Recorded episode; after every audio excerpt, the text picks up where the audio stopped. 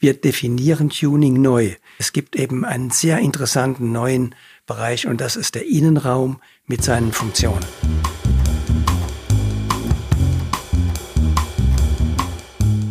Willkommen zu Deep Dive Wirtschaft, Trends, Technologien und Transformation im Saarland. Mein Name ist Frank Thome und ich bin der Hauptgeschäftsführer der IHK des Saarlandes. Heute hatte ich die Gelegenheit, mit Rolf und Hendrik Hartke zu sprechen. Rolf Hartke ist vieles. Rennfahrer, Motorsport-Enthusiast par excellence, erfolgreicher Unternehmer und, wie wir gleich noch hören werden, Perfektionist. Er war Mitgründer des legendären Mercedes-Edeltuners Carlsson und ist nun mit seinem Sohn, mit neuer Marke und mit einem neuen Geschäftsmodell dabei, Tuning neu zu definieren. Und wie das gelingt und welche Rolle China dabei spielt, darüber haben wir drei gemeinsam gesprochen. Insofern lassen Sie uns direkt in die faszinierende Welt eines saarländischen Innovators der Automobilwirtschaft eintauchen. Viel Spaß!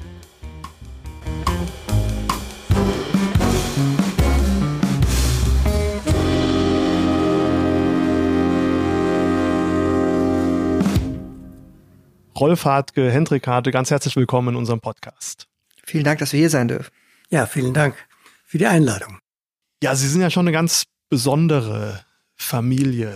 Immer vom Automobil geprägt sozusagen, der Antrieb, äh, das, das, das Benzin im Blut äh, Rolf sie als Rennfahrer und, und einer, der früh auch schon eigene Unternehmen aufgebaut hat, äh, auch gemeinsam äh, mit den Brüdern, sie Hendrik, der aus einer ganz anderen Ecke kommt. Und, und spannend ist natürlich, dass sie heute zusammenarbeiten und zwar nicht in der Konstellation Nachfolge, der eine übergibt es an den anderen, sondern sie sind beide CEOs. Wie ist es für Sie zusammen zu arbeiten, Hendrik? Es mischt und matcht sehr gut.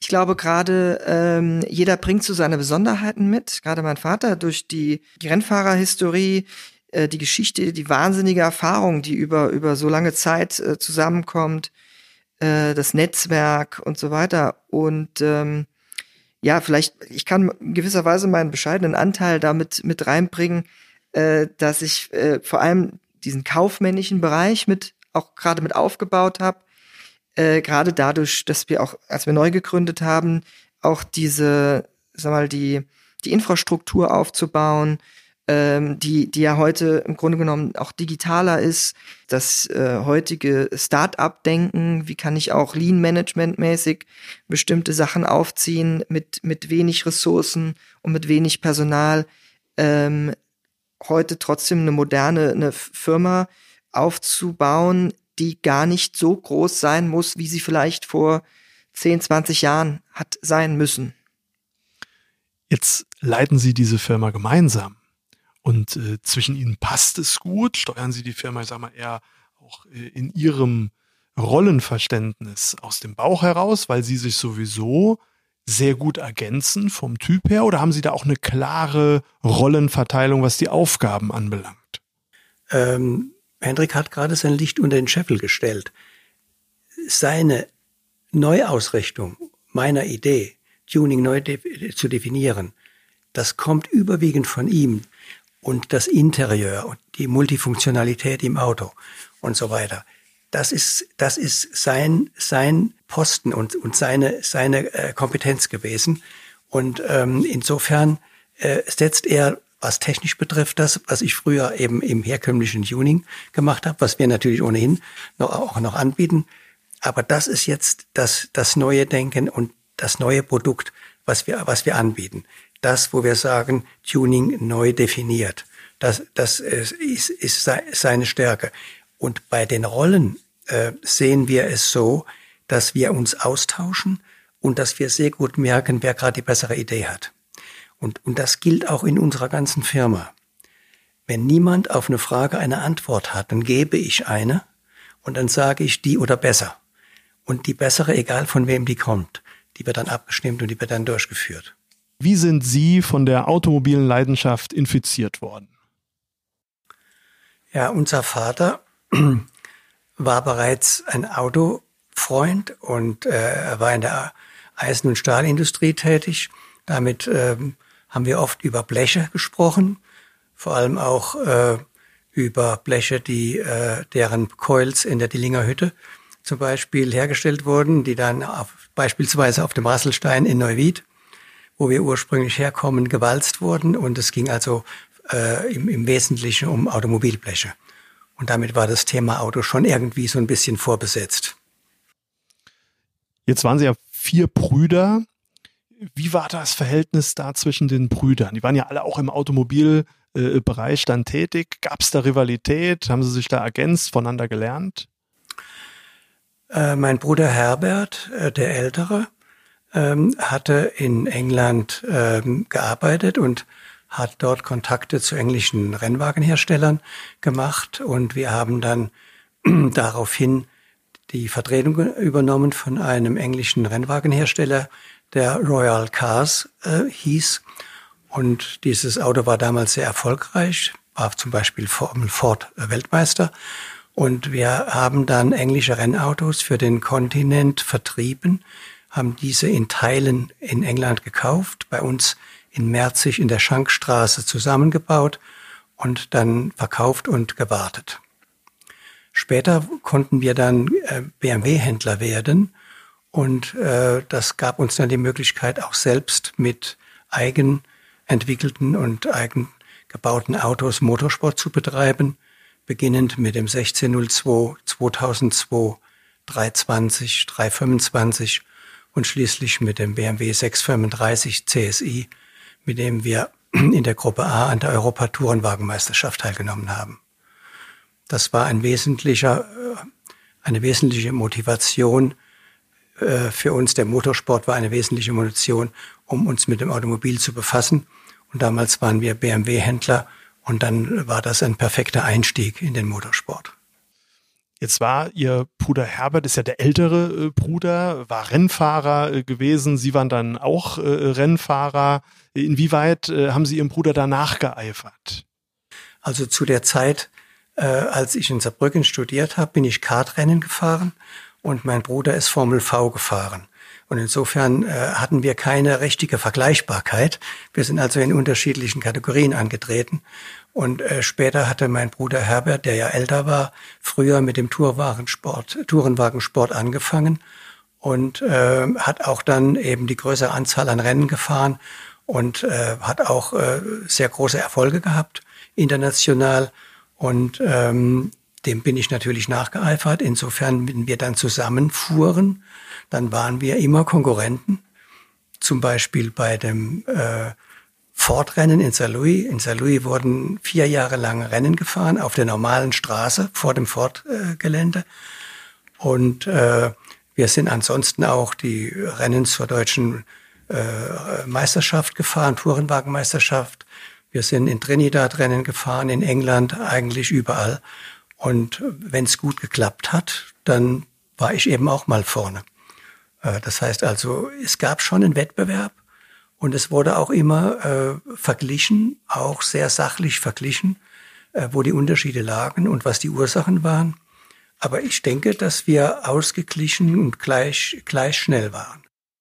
Frage an den, äh, an den Sohn, Hendrik.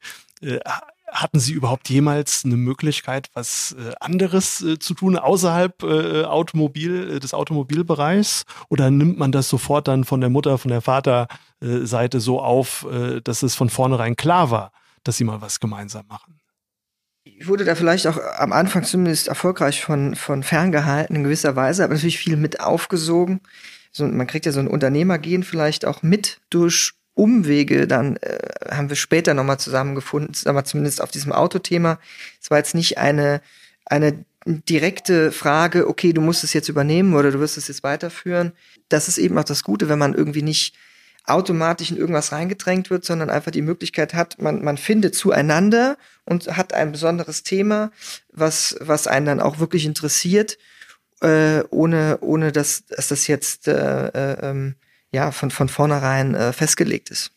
Hendrik, wie ist es eigentlich, mit so einem legendären Namen aufzuwachsen? Wann haben Sie eigentlich gemerkt, dass äh, Hartke jetzt nicht nur für den Papa steht, sondern auch für äh, was, was größer wirkt, was äh, auch weltweit bekannt ist.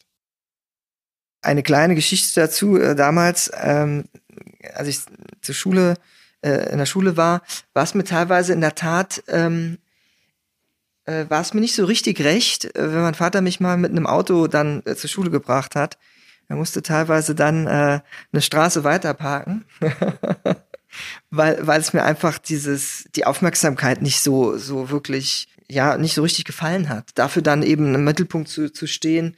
Später weiß man das irgendwann besser einzuschätzen und auch zu sehen. Also ich finde es sehr spannend, wenn man jetzt, teilweise kriegen wir immer noch Zuschriften über äh, Fans aus, aus, äh, aus den USA, die uns einfach begeistert anschreiben und sagen, hey, ich habe äh, ein Hart ergattert irgendwo und äh, hab gesehen, äh, ihr steckt da, dass der Name irgendwie noch mit da drin und habt ihr noch ein paar ähm, Logos oder irgendwas und man dann fragt man sich schon Wahnsinn irgendwie jemand aus und das passiert jetzt nicht mehr so selten, dass dann jemand, dass wir da solche Zuschriften oder oder Anrufe bekommen, ob es noch irgendwas gibt von damals. Das ist natürlich schon spannend, ist natürlich äh, auch vielleicht äh, noch mal ein Ansporn, auch daran an, also anzuknüpfen oder anknüpfen zu können und das, ähm, diesen Anspruch auch aufrechtzuerhalten.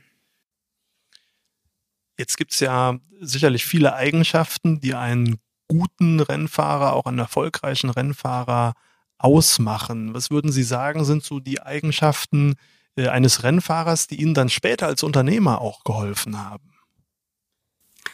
Wenn man Leistungssport, egal ob es Motorsport ist oder Leichtathletik oder Skifahren, wenn man Leistungssport ernst nimmt, dann äh, geht man mit, einer, mit einem ganz gewissen ähm, Gefühl daran. Man hat eine Systematik, man ist selbstkritisch und versucht äh, ständig besser zu werden und äh, versucht seine Technik und die Technik seines Sportgerätes zu verbessern. Wenn man diesem Wettbewerbsgedanken unterliegt, gibt es natürlich dann dasselbe Bestreben, als Unternehmer auch Produkte, die man dann äh, selber herstellt, auch nach diesen Kriterien äh, zu entwickeln und herzustellen.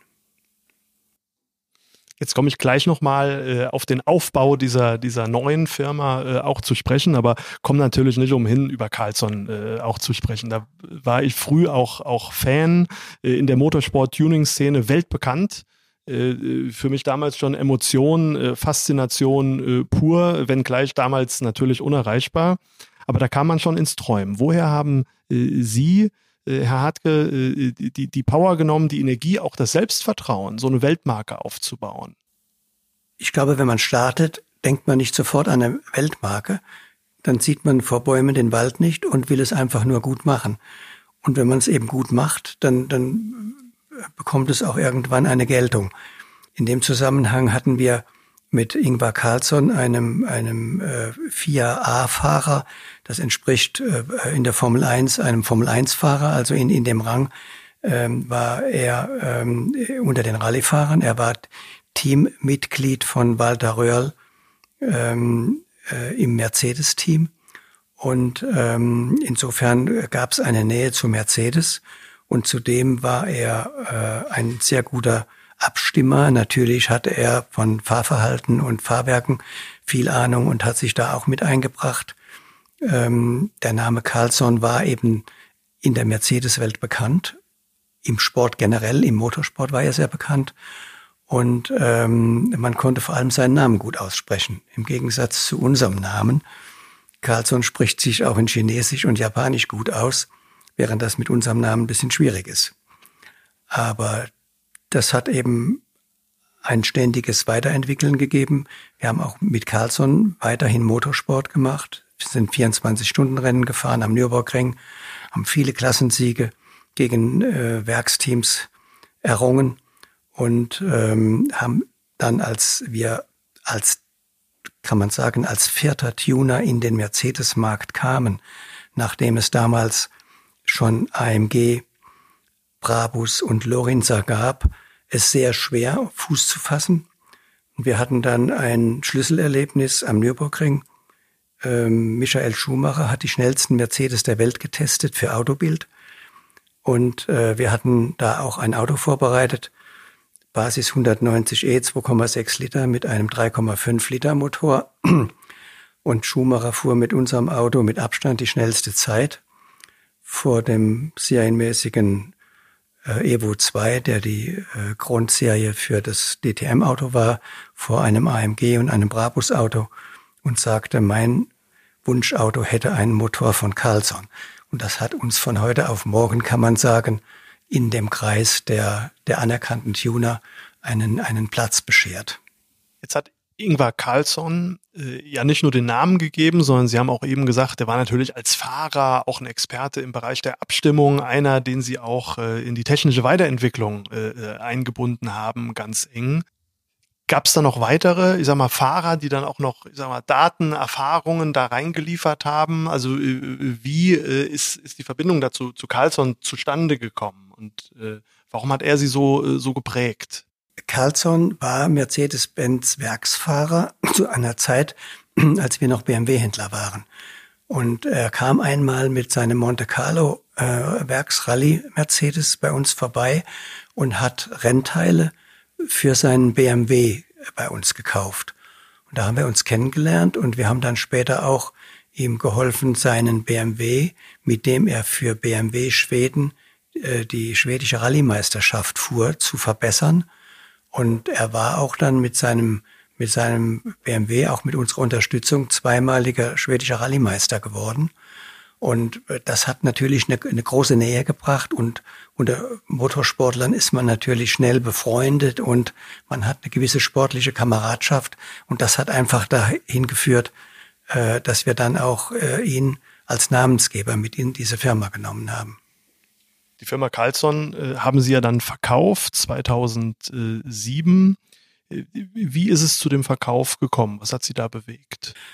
Ähm, ich war mit meinem Bruder Andreas zu dieser Zeit äh, assoziiert in dieser Firma und äh, äh mein, äh, mein Bruder hatte gesundheitliche Probleme und aus diesem Grund haben wir ähm, überlegt, dass wir die Firma zu dieser Zeit quasi auf ihrem Höhepunkt äh, verkaufen wollten. 2012 ist er dann chinesischer Investor äh, mit eingestiegen. Im äh, Mai 2015 wurde dann Insolvenz äh, angemeldet. Kurze Frage, wie, wie, fühlt man sich, wenn man die Firma aufgebaut hat? Das ist das eigene Baby, die Emotionen stecken drin, auch die Perfektion, wenn man dann sozusagen noch aus der Entfernung beobachtet, was aus der Firma geworden ist. Ja, das tut natürlich weh. Vor allem mit der Firma war ja auch der Ort äh, Merzig und Wiesenhof verbunden. Der Wiesenhof ist ein denkmalgeschütztes Gebäude, was mehr oder weniger zusammengefallen war. Das haben wir wieder neu aufgebaut. Im Original ähm, haben den Denkmalschutzpreis dafür bekommen. Das heißt, die Firma Carlsson war sehr stark geprägt durch dieses historische Gebäude. Äh, und insofern war das äh, schon sehr schmerzhaft zu sehen, äh, dass das ähm, dass die Firma insolvent ging. Und ähm, es hat uns, es hat uns wirklich äh, wehgetan, das zu sehen. Äh, wir hatten uns offensichtlich für den falschen Käufer interessiert. Äh, und ähm, das, dann, dann kam es eben dazu, dass es, dass die Firma nach, nach wenigen Jahren schon äh, insolvent wurde.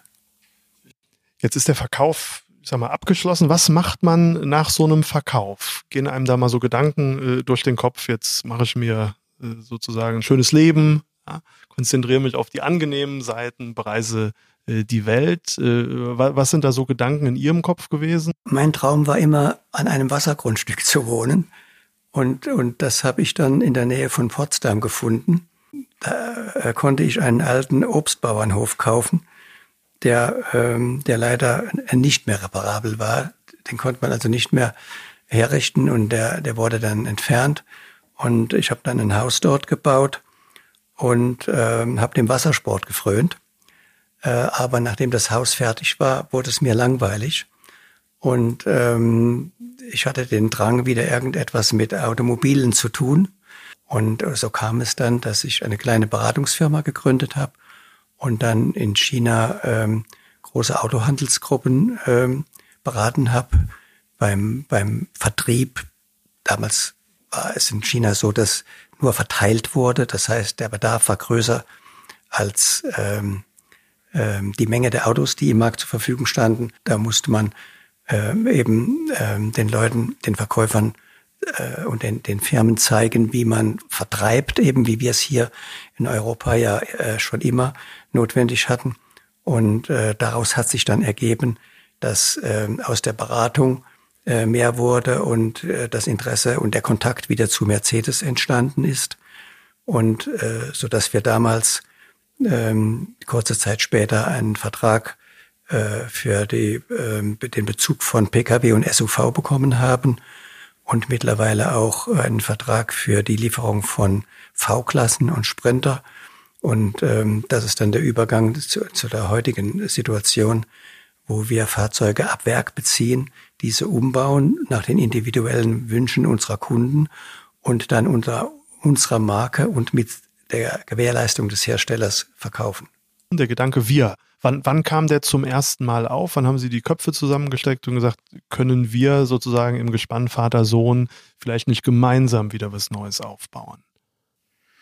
Im Grunde war es der, diese Situation auch gerade mit, mit, mit China, was sich da ergeben hat, sagen wir mal, dieser, den Bedarf, den man dann eben gesehen hat, hier ist, hier ist ein spannendes Thema.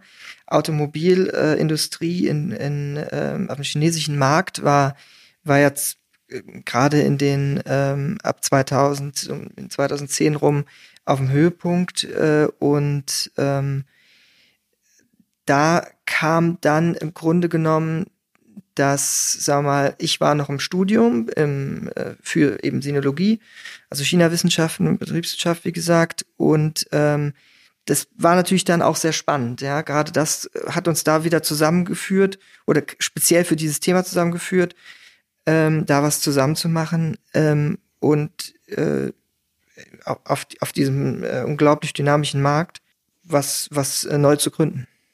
Ich glaube, die Magisterarbeit, die du geschrieben hast, das war, glaube ich, ein, irgendwie so ein Auslöser. Ähm, das Thema war vom Kollektiv zum Individuum. Genau. Quasi wie die, wie die, ähm, wie sich der der Kulturwandel in, auf dem speziell im, im chinesischen Markt, äh, im Premiumwagenmarkt äh, entwickelt hat, wie sich es quasi auch durch die die persönlichen ähm, Präferenzen mehr durchgesetzt habe von dem typischen, ähm, äh, wir sind eine Gruppe zu, ich bin ein, eine einzelne Persönlichkeit und möchte man in meine, meine Persönlichkeit äh, gewisser, gewisserweise auch nach außen ähm, präsentieren, zum Beispiel durch ein individuelles Fahrzeug etc. Das ist ganz spannend, weil da hat sich ja der Zeitgeist auch verändert, weiterentwickelt. Die Emotionen, ich glaube zum Thema Automobil, Mobilität, die sind geblieben. Früher war es vielleicht die Emotion, schnell zu fahren, zu rasen.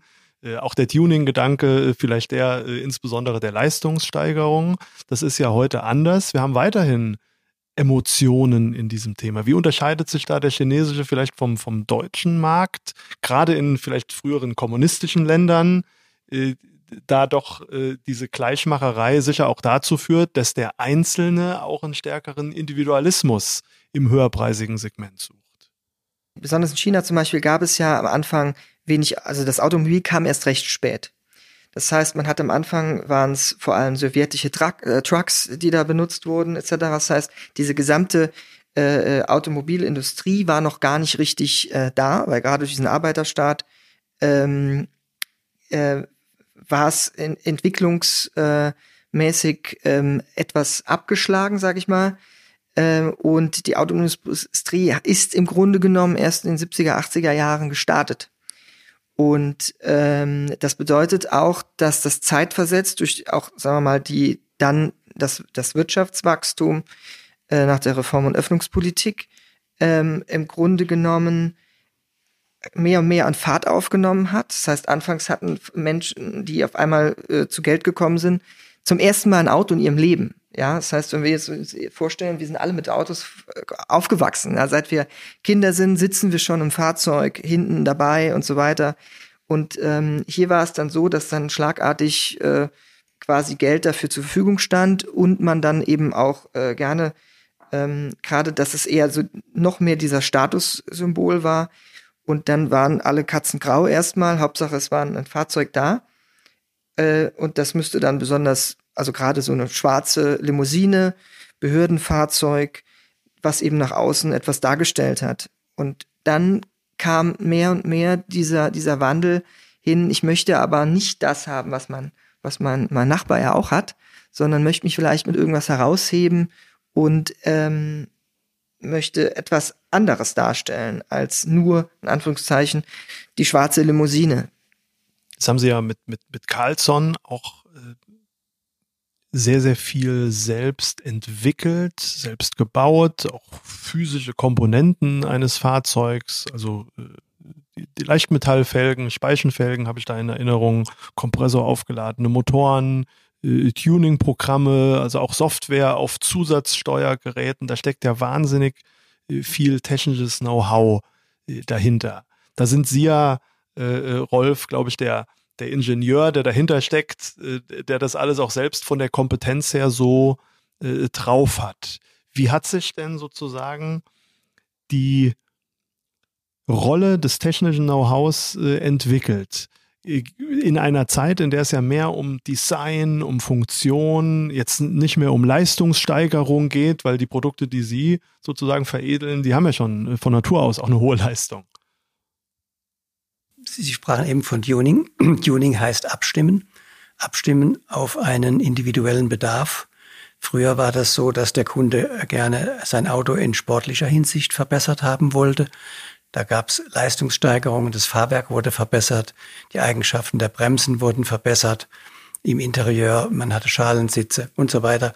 Das hat sich gewandelt. Der heute, wie Sie sagen, das Auto hat heute von, von, von Hause aus schon sehr viel mehr Leistung, mehr Drehmoment. Es hat ein besseres Fahrwerk. Man kann sogar verschiedene Fahrwerksvarianten einstellen von ihnen. Es hat ähm, gute Bremsen. Ähm, heute ist der Bedarf an, an diesen Eigenschaften nicht mehr da. Man könnte sagen, wenn man Autofahren lernt, in sportlicher Hinsicht, was auch immer ein Sicherheitsaspekt mit sich bringt, wenn man sein Auto beherrscht, äh, dann kann man sehr viel Freude mit dem Auto haben, so wie es serienmäßig angeboten wird. Aber der, der Kunde hat heute trotzdem den Bedarf, sein Auto in einer anderen ähm, Hinsicht eben zu verbessern. Und das betrifft eben die Funktion, das betrifft das Wohlfühlklima, das, äh, ein, ein Wellnessgedanke kommt äh, ins Spiel, mehr Funktionen. Und das sind Dinge, äh, die heute mehr im Vordergrund stehen. Und insofern hat sich unser Thema auch gewandelt. Wenn man bei dem Begriff Tuning bleiben will, wir definieren Tuning neu. Äh, das, was früher war, könnten wir ohnehin oder liefern wir ja zum Teil auch, aber es gibt eben einen sehr interessanten neuen Bereich und das ist der Innenraum mit seinen Funktionen. Also Wohlfühlen ist das neue Tuning. Braucht man da noch viel technisches Know-how? Ja, natürlich anderes. Das ist insbesondere jetzt technisches Know-how, was Hendrik mitbringt, der sich sehr intensiv mit den Innenräumen befasst. Und insofern gibt es eine sehr gute Ergänzung zwischen dem, was wir beide anzubieten haben. Da würde ich gerne mal einhaken. Sie haben gesagt, was man braucht. Was ist in dem Zusammenhang Smart Luxury und wer braucht Smart Luxury? Ähm, wir, wir haben uns überlegt, eigentlich geht es ja darum, dass man einen Zusatznutzen bringen will. Es soll ja wirklich ein Mehrwert sein für, für den Nutzer. Da ist einfach ein einfacher äh, Luxus oft zu wenig. Deshalb, es muss innovativ, es soll, soll etwas bringen, ähm, es soll eben auch in dieses, in Wohl, dieses Wohlfühlen äh, unterstreichen, also aus unserer Sicht. Man soll sich eben wohlfühlen, auch in den Fahrzeugen, die wir, ähm, die wir bauen und äh, soll eben den, den Zusatznutzen bringen. In unserem Fall, also jetzt mal gerade ähm, in dem Bereich äh, V-Klassen, äh, Umbau, sieht man das, glaube ich, am besten, dass man eben sagt, ich bin in einer Umgebung, in der ich mich einerseits wohlfühlen kann, äh, sei es zum Beispiel durch ein Gesundheits, ähm, unser Gesundheitskonzept, äh, was wir entwickelt haben, und äh, auf der anderen Seite, was eben äh, komfortabel ist, natürlich, aber auch zum Beispiel, wenn ich jetzt an äh, modernes Arbeiten, hybrides Arbeiten, wie man es heute begreift, ein, ein, ein Fahrzeug mehr wird als einfach nur ein Fahrzeug, sondern etwas, mit dem ich umgehe, mit dem ich jeden Tag äh, unterwegs bin, was im Grunde genommen ja ohnehin auch äh, nicht zuletzt durch die, das autonome Fahren äh, immer mehr zum, zum dritten Lebensraum zwischen meinem Zuhause und dem, der Arbeitswelt wird, also die Arbeitswelt klassischerweise verschwimmt ja auch heute schon, indem ich, wenn ich immer mehr über hybrides Arbeiten spreche und sage, ich kann ja auch Homeoffice machen oder von, von egal wo ich bin, arbeiten. Und genau das bringt, das ist eben auch vielleicht heute nochmal ein, ein, ein Punkt, etwas die Anpassung an, an die Bedürfnisse von heute, äh, dem, dem Kunden ein Produkt an die Hand zu geben, was sich an den Bedürfnissen orientiert, äh, die er heute halt mehr, die mehr für ihn im Fokus stehen als vielleicht früher. Also Sie verbinden Luxus sozusagen im Sinne innovativer Zusatznutzen, kein Selbstzweck, an Bedürfnissen, an Anforderungen orientiert. Kann man da sagen, dass, dass äh, China da ein bisschen weiter ist, dass Sie da Erfahrungen sammeln, äh, die Sie vielleicht auch in Deutschland dann nutzen, dann umsetzen können? Ich würde sagen, äh, ja. Äh, ehrlicherweise muss man sagen, die, der, die, der chinesische Markt ähm, hat sich äh, sehr dynamisch entwickelt, hat vor allem sind die, äh, die Chinesen sind, sagen wir mal, gerade was Digitalisierung angeht, ähm, affiner als wir in Deutschland, vor allem in Deutschland, aber auch in Europa. Ähm, man ist schneller bereit, etwas Neues anzunehmen, ähm, ist vielleicht nicht so oft verhaftet in bestimmten Denkmustern, wie wir hier vor Ort. Äh, und ähm, ich sage es mal wertefrei, ja. Also, aber das führt wiederum dazu, dass man auch eher mal was ausprobiert. Und wenn man heute auch sieht, wie gut Elektrofahrzeuge jetzt hier ankommen, mittlerweile, die über in den letzten mit wo, wo chinesische Firmen seit seit Jahrzehnten versuchen, in den Verbrennermarkt in Europa reinzukommen, vergeblich, weil also gerade diese Verbrennertechnik sehr schwierig ist, sieht man ja bei heute, dass auch der ein oder andere ähm, der, der eine oder andere deutsche Autohersteller Schwierigkeiten wiederum auf dem chinesischen Markt hat mit elektrischen äh, Autos, weil ähm, hier teilweise schon von Konnektivität äh, etc. mehr und anders gedacht wird, moderner gedacht wird. Und ähm, ich glaube, dass heute heutzutage man auch von dem chinesischen Markt viel lernen kann äh, für den europäischen und deutschen Markt. Sie haben das gerade mit den Verbrennern gut beschrieben. Ich glaube, im Elektromobilitätsbereich ist es umgekehrt. Da nehme ich auch in Deutschland zum Teil auch die Sorge wahr, dass der Automobilmarkt der Zukunft äh, eher von äh, chinesischen Marken äh, dominiert werden wird. Ist diese Sorge berechtigt? Wie schätzen Sie das ein? Die Sorge ist sehr berechtigt, weil die Qualität der Elektroautos aus China sehr gut ist was bei den Verbrennern nicht der Fall war. Die Verbrenner waren äh, in keinem, in, in keiner Eigenschaft vergleichbar mit westlichen Autos.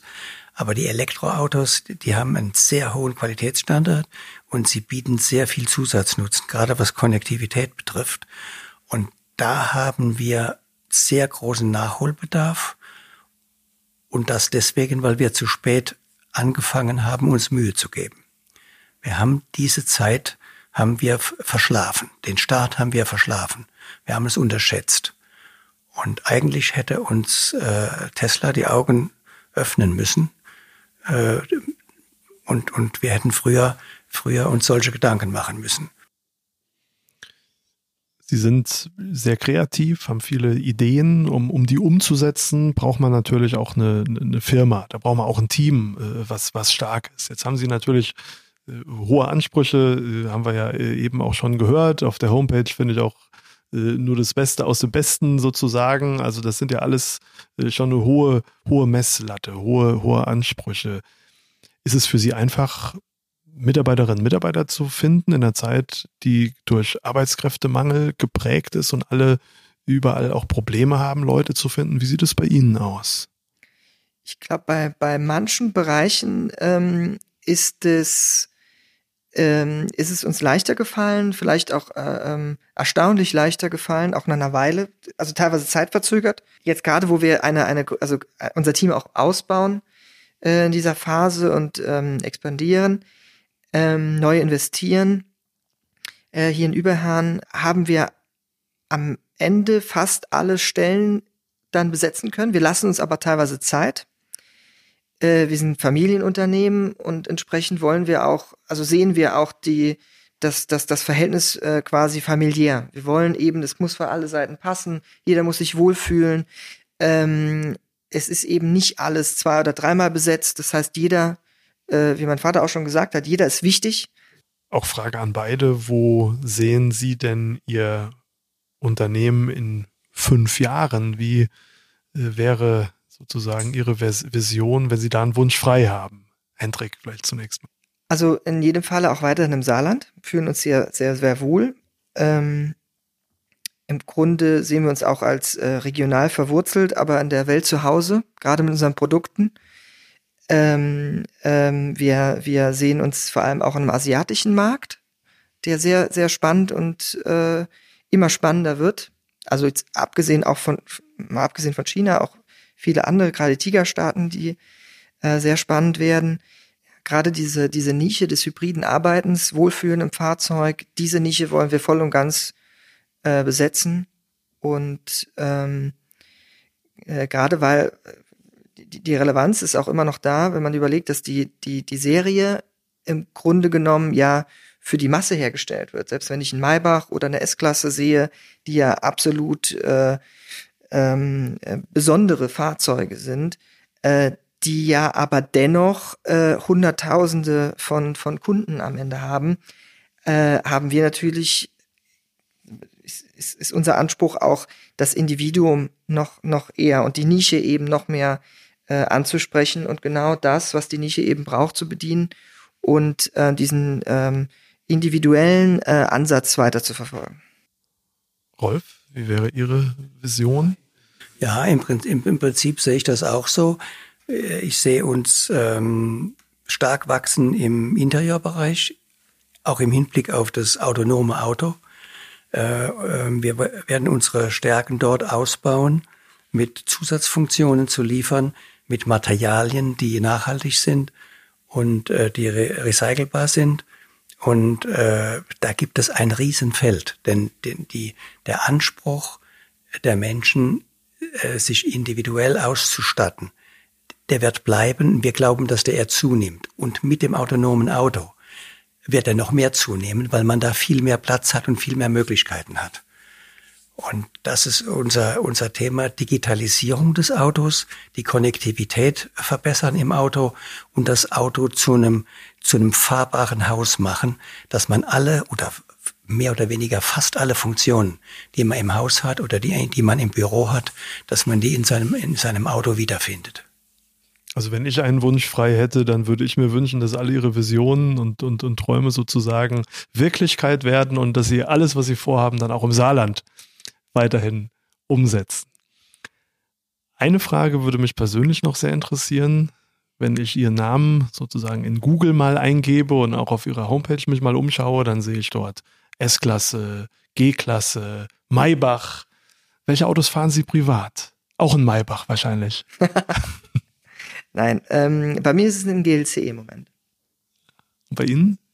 Ich habe eine E-Klasse, einen 220 Diesel, den ich mit 4,6 Liter Durchschnittsverbrauch fahre. Und das ist ein neues Ziel. Ich möchte 4,5 Liter unterschreiten. Ohne dass ich dabei trödele, ohne dass ich dabei äh, langsam, langsam fahre oder, oder, oder äh, meine Fahrzeit äh, verlängern möchte. Wie viel hast du jetzt? 4, äh, 4,6 noch was. Naja, ah, gut, neue Challenge. ja, ganz spannend. So ändern sich die Ziele. Früher waren es die Rundenzeiten ja, als ja, Rennfahrer ja, und jetzt sind es die genau. Verbrauchszahlen. Ja, äh, lieber Rolf, lieber Hendrik Hartke, das waren ganz faszinierende Einblicke in die Denkweise, in Ihr Unternehmen auch. Ganz herzlichen Dank für unser Gespräch. Vielen Dank auch für die Einladung und für die Möglichkeit, unsere Firma hier vorzustellen. Alles Gute Dank nochmal. Ja, Dankeschön Dank. gleichfalls.